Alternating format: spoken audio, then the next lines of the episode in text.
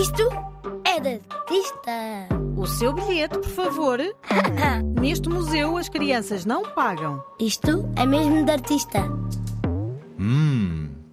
Só de olhar dá vontade de comer. Hum, nham, nham. Em cima de uma mesa bem servida, vejo pão, fruta, ovos, alguns doces, também queijo. É tudo delicioso. Não só para quem está com fome, como eu, mas também para quem está só a olhar, a comer com os olhos, como se costuma dizer. Que belo pequeno almoço. E também há flores e belos cestos. É um quadro muito bonito e delicado, mas chama-se Natureza Morta.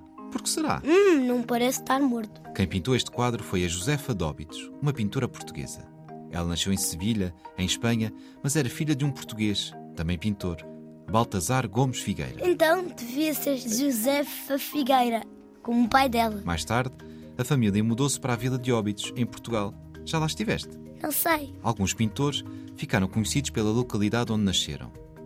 Mas com a Josefa passou-se o contrário. Porquê? Ela viveu tantos anos em Óbidos, onde aliás veio a morrer, que todos a conheciam como Josefa de Óbidos. Ah, já E percebi. todos gostavam muito dela. Além de bonitas, tenho a certeza que as suas pinturas davam boa fama à vila. Uau! Os seus quadros mostravam às pessoas episódios muito conhecidos da Bíblia. A arte que se fazia na altura, e a que damos o nome de barroco, estava ligada a esse enorme sentimento religioso. A Josefa chegou a entrar para um convento, mas não se adaptou a essa vida. Preferia pintar. E pintou a vida toda. Pinturas cheias de luz e de sombra, com figuras que parecem santos, em poses sérias e um pouco dramáticas. Mas a Josefa Dóbitos também era especialista nestas pinturas a que chamamos naturezas mortas, famosas em toda a Europa. Como é que são essas pinturas? Nas naturezas mortas não há pessoas. Por vezes aparecem algumas migalhas que podem dar a entender que alguém passou por ali. Mas pouco mais. O objetivo não era mostrar uma grande festa. Pelo contrário, a ideia era associar cada objeto a um significado oculto, a um significado escondido. E a comida que se vê? A comida, por exemplo, os pães, as frutas e os doces Hum, aparecem na sua beleza máxima, como aquelas receitas que por vezes vemos na televisão ou numa revista e que depois não conseguimos fazer em casa. Mas nós sabemos que este pão, e esta fruta e este doce não duram para sempre. Mesmo se não forem comidos, irão ficar estragados, ganhar bolor ou apodrecer. Vão perder a sua beleza.